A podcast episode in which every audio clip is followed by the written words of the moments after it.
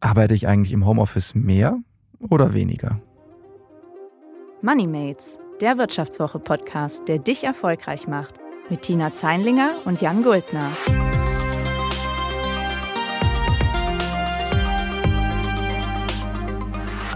Hallo und herzlich willkommen zu Moneymates. Mein Name ist Jan Guldner und ich bin Redakteur bei der Wirtschaftswoche. Ich stehe heute hier in unserem Podcast-Studio im sechsten Stock von unserem Verlagsgebäude und es ist so ein Moment, auf den ich mich eigentlich jede Woche freue, weil das momentan so meine allwöchentliche Flucht aus dem Homeoffice ist. Ich mag das Homeoffice eigentlich total gern, aber manchmal freue ich mich dann doch eben auf die Normalität des Büros hier. Und ich weiß nicht, wie euch das geht, aber ich habe selbst nach einem Jahr Pandemie noch das Gefühl, dass kaum jemand so richtig weiß, wie er jetzt mit dem Homeoffice umzugehen hat und wie es eigentlich besser laufen könnte. Unser heutiger Gast kann uns da hoffentlich helfen, Ordnung ins Chaos zu bringen. Er hat das Homeoffice in der Pandemie tatsächlich wie in einer Art Experiment beobachtet und erforscht. Und wenn ihr in den vergangenen Monaten irgendwo Zahlen darüber gelesen habt, wer wie viel von zu Hause aus arbeiten kann und wie das so funktioniert, dann hatten mit großer Wahrscheinlichkeit Professor Florian Kunze von der Universität Konstanz und sein Team die Finger im Spiel. Er ist uns jetzt hier live ins Studio zugeschaltet. Herzlich willkommen, Herr Kunze. Ja, hallo Herr Goldner, vielen Dank für die Einladung. Ja, Herr Kunze, schön, dass Sie da sind. Und ich glaube, ich lehne mich nicht zu weit aus dem Fenster, wenn ich jetzt sage, äh, Sie sind vermutlich auch aus dem Homeoffice ins Studio zugeschaltet, oder? So ist es. Ich sitze hier auch im schönen Konstanz in meinem Homeoffice. Wunderbar. Ja, gerade Sie als Homeoffice-Profi ja eigentlich, der, der das ja wirklich seit langem schon erforscht. Wie sieht das denn bei Ihnen aus? Sitzen Sie da am Küchentisch oder haben Sie es professioneller eingerichtet? Ja, also ich sage immer, in dem wissenschaftlichen Bereich waren wir auch vor Corona schon so ein bisschen Homeoffice-Profis. Also ich habe durchaus auch selber vor Corona schon von zu Hause gearbeitet und auch meinem Team war das möglich und wurde auch genutzt. Und ich habe dementsprechend äh, auch da gute Startvoraussetzungen gehabt. Das heißt, ich habe einen separaten Arbeitsbereich, ich habe ein eigenes Zimmer, ich habe auch einen festen PC mit zwei Bildschirmen, wo ich sozusagen analog, wie ich sonst auch im Büro arbeite, auch hier gut von zu Hause arbeiten kann. Das klingt ja tatsächlich schon nach einem sehr, sehr ähm, guten Setup, dass man da auch wirklich richtig arbeiten kann. Bei mir sieht es meistens ein bisschen, ähm, naja, chaotischer aus, aber geht in eine ähnliche Richtung. Aber äh, selbst Sie als Profi, äh, müssen Sie auch manchmal sagen, Sie haben die Nase voll von dem ganzen Homeoffice-Kram? Ja, also das ist jetzt natürlich schon eine Ausnahmesituation, die wir jetzt haben, dieses wirklich permanent von zu Hause arbeiten, fünf Tage im Homeoffice zu sein das ist sicher was, was ich auch, wenn ich mit meinem Team interagiere, mir dann irgendwann und hoffentlich bald auch wieder anders wünsche. Und das sehen wir auch deutlich in dieser Befragung, die wir jetzt machen, dass viele sich diese Mischung wünschen aus Präsenzarbeit und Homeoffice und dass wir eine deutliche Präferenz durchaus sehen, dass man auch wieder zumindest zum Teil zurück ins Büro möchte. Ja, Sie sprachen die Zahlen auch gerade schon an und die erheben Sie ja natürlich auch selbst, ähm, Herr Kunze. Es ist ja tatsächlich so, die Konstanzer Homeoffice-Studie, die Sie leiten und von der man immer wieder liest, auch in ganz vielen Zeitungen, die ist quasi so die, ja, momentan das, das Standardwerk der Homeoffice-Forschung, zumindest gefühlt, wenn ich das so aus der, aus der Pressesicht betrachte. Können Sie vielleicht nochmal kurz äh, erklären, was es genau damit auf sich hat? Wie kamen Sie auf die Idee und wie erheben Sie da Ihre Zahlen?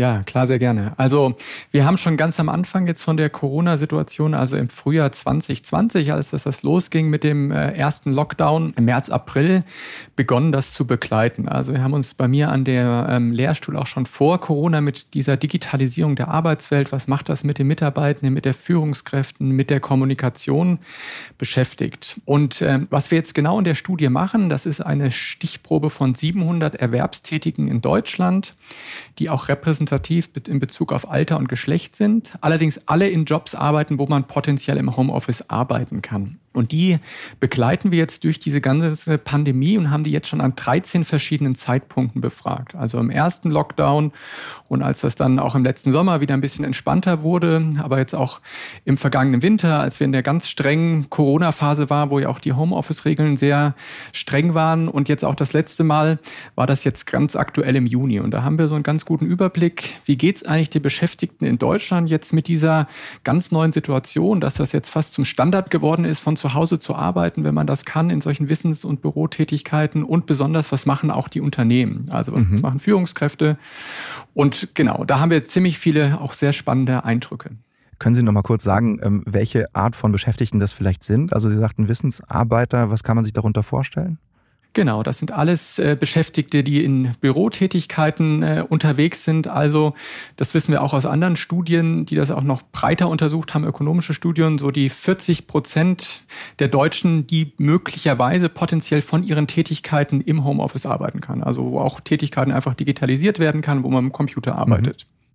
Verstehe, klar. Und ähm, Sie sagten, die aktuellste Studie ist jetzt aus dem Juni. Ähm, was ist denn so aktuell der Stand der deutschen Homeoffice-Arbeiterinnen und Arbeiter? Also überwiegt da die Euphorie oder eher der Blues? Mhm. Genau. Also wir sehen über die ganze Zeit hinweg und auch jetzt noch im Juni, dass eigentlich diese Zufriedenheit mit dieser Arbeitssituation, die ja vor Corona die totale Ausnahme war, also die wenigsten haben wirklich permanent von zu Hause gearbeitet oder auch nur von zum Teil, ähm, dass die Leute da sehr zufrieden mit sind. Also dass viele sich, und das fragen wir auch immer ganz explizit ab, wie viel wünschen sie sich denn eigentlich weiter, das fortzusetzen? Und wenn sie die freie Wahl hätten, wie viele Tage würden sie das denn gerne machen?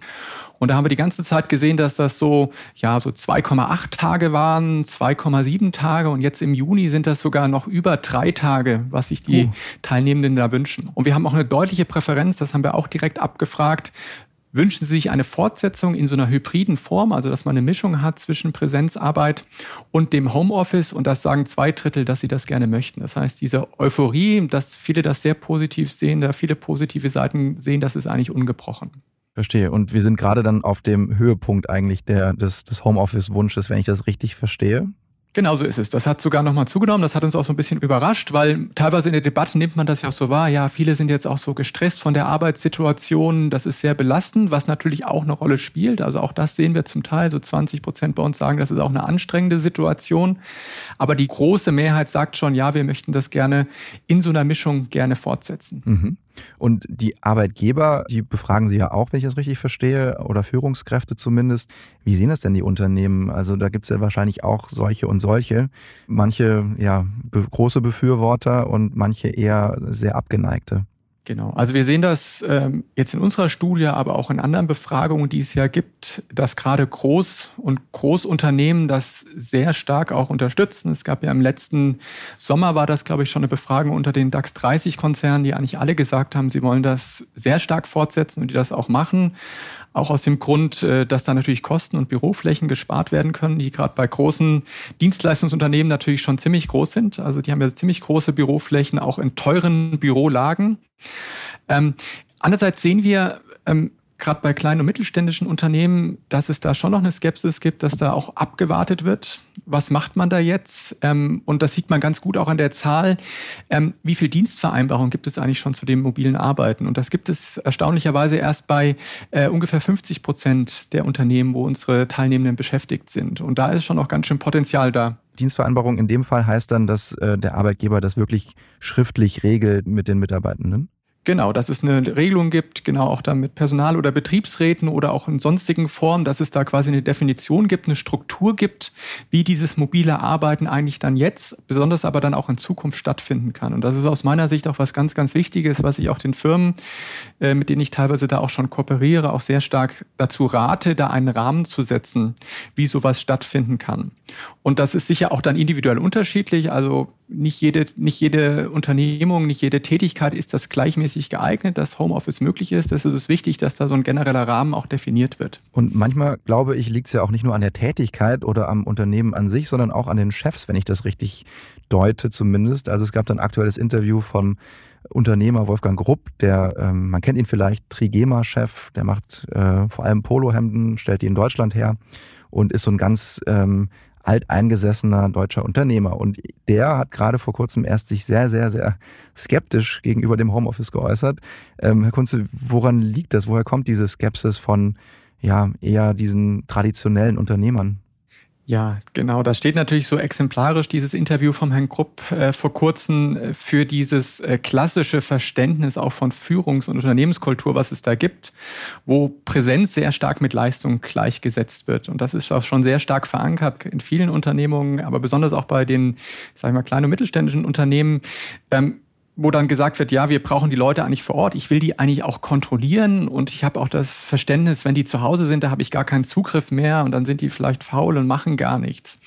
Und äh, das ist natürlich eine Herausforderung, auch diese Einstellung oder diese Kultur auch zu ändern. Da tut sich gerade einiges, aber da gibt es natürlich auch einige Beharrungstendenzen. Und auch in unserer Studie sehen wir das ganz interessant, dass äh, schon im letzten Jahr, also in dem ersten Lockdown, da haben alle unsere Beschäftigten zumindest zum Teil von zu Hause gearbeitet. Dann im Herbst, im Oktober haben wir gesehen, dass 30 Prozent wieder komplett im Büro zurück waren. Das heißt, die haben wieder fünf Tage der Woche in Präsenz gearbeitet. Und was wir da sehen, ist, dass die selbst angeschätzte Produktivität und das Engagement in dieser Gruppe, die wieder komplett ins Büro zurückgeht, massiv zurückgeht. Die ist zwölf Punkte niedriger im Vergleich, äh, Prozent niedriger im Vergleich zu denen, die weiterhin flexibel und mobil arbeiten können. Und das ist so mein Hinweis, auch gerade für diese Unternehmer und auch Führungskräfte, die da diese Beharrungstendenzen haben, sagen, wir können jetzt die Uhr wieder zurückdrehen, das wird schon wieder so werden wie früher. Dazu zerstört man sehr viel Motivation auch bei den Mitarbeitenden, weil ähm, die Mitarbeitenden haben eigentlich viel Motivation aus diesen Freiheitsgraden, aus dieser Flexibilität auch gezogen, die sie jetzt da haben. Ja, das kann ich mir gut vorstellen. Also mein Gefühl, ich weiß nicht, wie es Ihnen damit geht, aber äh, mein Gefühl ist eigentlich sogar, dass ich fast mehr arbeite, als äh, wenn ich im Büro bin. Also man hat halt irgendwie viel eher so, da, da steht der Rechner, da setze ich mich nochmal kurz dran, schreibt noch eine E-Mail. Also man ist eigentlich mehr am Arbeiten, als wenn man im Büro ist. Das ist mein Gefühl. Also sehen Sie das auch so? Auch das sehen wir in den Zahlen. Wir sehen zum einen, dass fast 50 Prozent sagen, sie sind irgendwie effektiver zu Hause von mhm. ihrer Arbeit, weil man auch teilweise mehr Ruhe hat, sich auch mehr fokussieren kann, als wenn man im Büro ist. Und auch dieser Faktor, zumindest subjektiv, dass man mehr arbeitet als im Büro, das ist durchaus auch vorhanden. Und das ist natürlich erstmal jetzt auch aus der Führungskräfte- Unternehmenssicht was Positives, ne, dass man sagt, ah, die Leute arbeiten alle mehr, die sind vielleicht produktiver. Aber da muss man natürlich auch aufpassen, dass man da nicht irgendwie in Stress und Überlastung auch reinkommt, weil das ist natürlich, hatten wir vorhin auch kurz angesprochen, auch so die Kehrseite der Medaille, also dass es da auch Überlastungen gibt, gerade wenn man dann immer noch in den Abend alles rein verschiebt, immer weiterarbeitet, natürlich auch immer verfügbar ist und es ein bisschen zu so einer Entgrenzung zwischen Arbeit und Privatleben auch kommt. Mhm.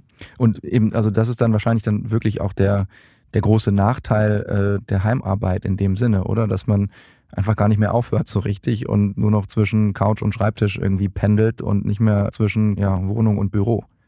So ist es, genau. Und das muss man gut hinkriegen, auch wenn man jetzt äh, häufiger und jetzt vielleicht auch permanenter von zu Hause arbeitet, dass man eine klare Abgrenzung dahin kriegt. Also das eine ist, dass man versucht natürlich das räumlich zu trennen, wenn das hoffentlich auch in der Wohnsituation möglich ist, dass man einen Arbeitsbereich hat, dass man einen Wohnbereich hat und zwischen denen auch hin und her wechseln kann, dass sie da nicht so alles verschwimmt. Und ganz, ganz wichtig auch für die äh, Mitarbeitenden zu Hause, ähm, dass man einfach eine klare Struktur auch in dem Tag hinkriegt. Dass man sagt, äh, wie in der Arbeit, man macht eine Mittagspause, Pause, man hat auch zwischendurch mal Pausen, wo man kurz durchschnaufen kann und man hat auch ein Ende des Arbeitstages.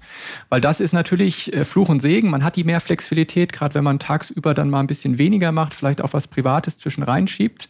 Das kann man schon mal machen, aber permanent natürlich dann immer den ganzen Abend weiterzuarbeiten und keine Entspannungsphasen mehr zu haben, das ist natürlich nicht besonders förderlich, längerfristig für die Produktivität, aber besonders auch für die Gesundheit der Mitarbeitenden. Das ist mir auch schon aufgefallen tatsächlich, dass ich manchmal dann äh, gar nicht mehr so ein richtiges Ende finde. Ähm, was sind denn so Rituale, wo Sie sagen, das kann man gut machen, wenn man ja jetzt auch wirklich den Arbeitstag beenden will? Ja, also wichtig ist erstmal nicht nur an das, am Ende das zu denken, sondern gleich am Anfang des Arbeitstages sich realistische Ziele für den Tag zu setzen und die vielleicht auch selber für sich aufzuschreiben. Da hat man hoffentlich mit seiner Führungskraft auch längerfristig was vereinbart, was man so priorisieren sollte, aber dann würde ich empfehlen, das auch immer für die Woche zu machen und für den jeweiligen Tag, vielleicht auch am Morgen sich ganz kurz das entweder schriftlich zu notieren oder sogar vielleicht in dem äh, Online-Tool, wo man das arbeitet, in Microsoft Teams, gibt es da, glaube ich, sogar eine Funktion, wo man das machen kann. Was will ich heute jetzt erreichen und auch morgen schon zu reflektieren, ist das überhaupt realistisch, dass ich das schaffen kann? Weil das ist generell ja bei so einer Zielsetzung, äh, genau, man sollte sich da schon ambitionierte Ziele setzen, aber keine überforderten. Weil wenn ich mir da was vornehme, was ich gar nicht erreichen kann, dann hechle ich den ganzen Tag da nur hinterher ja, gehe geh da sozusagen in die Überpace und überlaste mich da. Das ist ganz, ganz wichtig. Und dann auch für sich sagen, okay, heute habe ich da eine Mittagspause auch eingeplant, zwischendurch schnaufe ich auch mal durch, stehe auch mal auf, genau, gehe vielleicht sogar mal raus, kann kurz, kurz mal so ein Micro-Break, nennen wir das auch, machen, so Kurzpausen zu machen. Und dann weiß ich auch, wann mein Arbeitstag zu Ende ist und was ich dann erreicht haben will. Und dann kann ich auch am nächsten Tag wieder motiviert und hoffentlich auch erholt anfangen. In dem Zusammenhang fällt mir jetzt tatsächlich das Thema Pendeln ein, weil für mich war irgendwie das Pendeln immer so eine Art ähm, Ritual, wo ich so dachte, ah ja, jetzt fängt die Arbeit an, ich steige in den RE1 und fahre jetzt erstmal 40 Minuten. Und es war auch immer gleichzeitig abends dann Ritual, jetzt ist die Arbeit vorbei. Ähm, das fehlt jetzt natürlich total, aber ich finde Pendeln in diesem Homeoffice-Kontext ganz interessant. Also einerseits ist es vielleicht irgendwie ein Vorteil, um sozusagen klare Grenzen zu setzen. Andererseits ist ja Pendeln auch total belastend oder kann total belastend sein. Wie, wie schätzen Sie das denn ein in dem Kontext? Also ist es jetzt eher gut, dass wir weniger pendeln oder hat es dann auch doch Nachteile? Genau, das ist, wie Sie das beschreiben, schon auch eine ambivalente Sache. Ähm, einerseits, einerseits sehen wir, und das sagen auch unsere Befragten, dass eine der großen Vorteile hier ist, wenn ich von zu Hause arbeite, dass dieser Pendelweg wegfällt. Also 80 Prozent fast bei uns sagen da, ja, das ist eine total positive Sache. Und Pendeln, das wissen wir auch generell, ist schon für viele ähm, Mitarbeitende auch belastend. Wenn man länger, lange Zeit, lange Strecken pendelt, in Ballungsgebieten und so weiter, auch noch mit dem Auto, das ist anstrengend sozusagen und da geht ja auch viel Lebenszeit einfach drauf. Das heißt, das ist hier schon ein Vorteil. Das andere, was Sie schon be beschreiben, ist natürlich auch diese Transition, dieser Übergang zwischen dem ja Arbeiten und dann gehe ich ins Privatleben und habe ich noch so eine Zwischenphase, wo ich nur kurz reflektieren kann, wo ich darüber nachdenken kann, was habe ich gemacht, was will ich jetzt vielleicht auch im privaten planen und so weiter. Da gibt es auch Studien zu, wie sie das beschreiben, dass das viele auch schätzen, dass das das gibt und das fällt jetzt weg, wenn ich jetzt quasi aus dem Büro rausfalle und dann bin ich gleich hier zum Beispiel im Familienkontext drin, von jetzt auf gleich von 0 auf 100 genau da vielleicht auch diese Reflexion am Ende nochmal aufschreiben, was habe ich gemacht. Es gibt, glaube ich, sogar auch Online-Tools, wo das unterstützt wird, auch um morgens um reinzukommen, um sich nochmal so zu sammeln, genau das, was Sie beschrieben haben, was man so beim Pendeln macht, das so ein bisschen übertragen, auch so ein kleines Ritual da zu haben, quasi so ein bisschen so einen fließenden Übergang zu haben. Aber generell würde ich schon sagen, auch aus einer Nachhaltigkeitsperspektive, dass viele Pendeln, was wir da hatten, für viele Sachen, wo man eigentlich gar nicht wirklich ins Büro kommen musste, täglich. Ich glaube, da sind schon viele froh drum und auch die Umwelt wird uns, wird's uns danken, dass wir das bisschen reduzieren. Was ich jetzt noch äh, gerade so dachte, ähm, also wenn wir jetzt so merken, eigentlich können wir ganz viele Arbeiten ganz gut von zu Hause aus machen, ähm, ist so ein bisschen jetzt eine philosophische Frage vielleicht, aber warum sind wir denn überhaupt so viel noch in Büros gewesen vorher? Also woher kommt es eigentlich, wenn man das vielleicht sogar historisch betrachtet? Warum haben wir so viel Zeit in Büros und auf den Wegen in Büros und zurück von Büros überhaupt verbracht, wenn das eigentlich gar nicht so richtig nötig ist? Ja, also was wir da haben, das ist so, nennen wir in der Forschung eine Fahrtabhängigkeit, dass sich das einfach so dann, wie Sie sagen, historisch auch ergeben hat. Mhm. Und was wir da eigentlich sehen, ist, dass sich da ein, ein Arbeitssetting jetzt entwickelt hat, eigentlich aus der Produktion, aus der industriellen Revolution bedingt, wo man natürlich für Produktionstätigkeiten immer in die Fabrik gehen musste und immer eine feste Arbeitszeit hatte. Mhm. Und das haben wir ja dann auch ohne das groß zu reflektieren, auch auf diese Bürotätigkeiten übertragen. Und das hat sich jetzt eigentlich immer sofort fortgesetzt. Und besonders in Deutschland, aber auch in vielen anderen Ländern war das sehr stark verankert. Wir haben vorhin ja schon über diese kulturellen Aspekte auch gesprochen, dass das auch mit der Führungskultur dann häufig übereingestimmt hat, dass man gesagt, okay, ich will die Leute auch vor Ort haben, ich muss die kontrollieren, ich muss genau gucken, was die machen. Nur wenn ich die da auch gut überwache und gut unter Kontrolle habe, dann funktioniert das auch. Aber wir sehen durchaus auch schon vor Corona in anderen Ländern, zum Beispiel in skandinavischen Ländern oder auch in den Niederlanden, dass mhm. es da schon eine sehr, sehr viel flexiblere Arbeitskultur gibt, dass das da schon länger funktioniert. Und jetzt sehen wir diese ganz starke Veränderung jetzt auch durch Corona auch in Deutschland. Und das löst sich auf. Und ich, aus meiner Sicht hat das viele, viele Vorteile, sowohl für die Firmen als auch für die Mitarbeitenden. Mhm. Diese historische Perspektive finde ich total interessant. Ähm, ich hatte da kürzlich auch noch ein, äh, ein, Forschungspapier dazu gesehen, die sich tatsächlich auch diese industrielle Revolution als Beispiel genommen hatten, um dann zu schauen, wie lange hat es eigentlich gedauert. Damals hat man halt noch viel manuelle Arbeit zu Hause gemacht. Wie lange hat es gedauert, diese manuelle Arbeit zu Hause zu maschineller Arbeit in Fabriken zu verlagern? Und das Ergebnis war, das hat halt viele Jahrzehnte gedauert. Und die Forscher haben dann abgeleitet, dass dieser aktuelle Umbruch, den wir da haben, von Büroarbeit zu Heimarbeit, ähm, super, super schnell war. Also innerhalb von, naja, bei manchen über ein Wochenende. Und die Ableitung war deshalb, das ging zu schnell. Ähm, wir sind noch gar nicht so richtig darauf vorbereitet und äh, kurzfristig wird sich das auch wieder zurückdrehen müssen, weil wir irgendwie nicht so richtig die Strukturen dafür haben. Ähm, ist das was, wo Sie sagen, das, das leuchtet ein oder ist das ein bisschen sehr skeptisch? Ja, also genau, das ist, war schon was, ähm, was jetzt so von jetzt auf gleich stattgefunden hätte. Und das hätte auch sozusagen in, wie in deutschen Firmen auch häufig Projekte gemanagt werden, natürlich niemals so stattgefunden. Also wenn in Großorganisationen, ich arbeite teilweise auch mit größeren Versicherungskonzernen zum Beispiel zusammen, die das dann gemacht hätten, die das jetzt gemacht haben, die das von jetzt auf gleich 70, 80 Prozent ihrer Beschäftigten umgestellt haben auf Heimarbeit. Die hätten natürlich sonst ein mehrjähriges Projekt äh, daraus gemacht, hätten da alle Sachen mitbedacht, hätten erst, wenn es die 200 Prozent Lösung gegeben hätte, hätten sie das irgendwie umgesetzt. Und jetzt musste das einfach passieren. Da wurde ziemlich viel auch improvisiert und experimentiert und es gab nicht die perfekten Lösungen. Und Sie haben schon recht und auch diese Forschung in diesem Papier, dass wir noch nicht die perfekten Strukturen haben. Also einmal im Bereich der IT sicher. Mhm. Das ist ja das Thema Digitalisierung. Da wurde auch vor Augen geführt, auch in den Firmenbereichen, dass da noch nicht alles perfekt läuft, dass es da natürlich an Stellen gehakt hat, dass sich da aber viel getan hat oder auch Stichwort Datensicherheit, was natürlich auch eine wichtige Rolle spielt. Ne? Wenn man da mit sensiblen Daten auch arbeitet. Das andere, wo man da aufholen muss, und das ist eher mein Thema, mhm. was ich auch schon angesprochen habe, ist das Thema auch Kultur, die sich ja darauf, die sich ändern muss. Führungskultur, Unternehmenskultur, eine Kultur, die auf Vertrauen aufbaut, wo ich eine Beziehung habe, wo ich meinen Mitarbeitern was zutraue, wo ich Vertrauen habe, selbst wenn ich da nicht ganz eng dran bin, dann schaffen die da trotzdem produktiv zu arbeiten. Die sind selbst motiviert. Mhm. Und sowas zu haben und sowas zu entwickeln, das gab es durchaus auch schon in Organisationen, aber da gibt es auch in vielen Organisationen noch ein gutes Aufholpotenzial. Und da muss sicher noch nachgelegt werden, wenn wir jetzt auch in diese ja, hybride Struktur reingehen. Aber ich würde jetzt nicht sagen, äh, dass der Schluss wäre, da muss jetzt alles wieder zurückgedreht werden, weil wir noch nicht die Strukturen haben. Die werden sich jetzt auch kontinuierlich da anpassen. Mhm. Aber wie es genau weitergeht, das möchten wir auch dann natürlich gerne mit unserer Studie weiter beobachten. Ja, das verstehe ich gut. Aber dann, dann schauen wir doch mal ein bisschen in die Zukunft. Also was denken Sie denn, wird man denn in Zukunft noch regelmäßig ins Büro fahren müssen oder gibt es da dann tatsächlich Leute, die einfach wirklich fünf Tage zu Hause sind. Ich glaube, Sie sagten ja eben, dass der Wunsch vieler äh, Leute ist irgendwie so 3,x Tage äh, zu Hause zu sein und zwei Tage dann im Büro. Wird es so sein oder was ist da so der Idealzustand, den Sie da so sehen?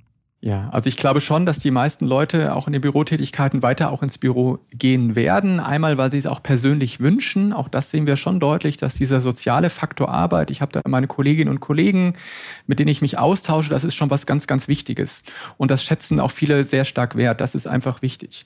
Und auch aus der betriebswirtschaftlichen Perspektive, aus der Unternehmensperspektive gibt es durchaus Tätigkeiten, wir hatten da ja drüber gesprochen, diese Produktivität ist sehr hoch, besonders für Tätigkeiten, die ich super alleine machen kann. Also die klassischen Studien zum Beispiel, wie funktioniert Homeoffice gut und wo wir auch große Produktivitätsgewinne sehen, sind sowas wie Callcenter-Tätigkeiten, wo ich individuell eine Aufgabe habe, die kann ich super von zu Hause machen.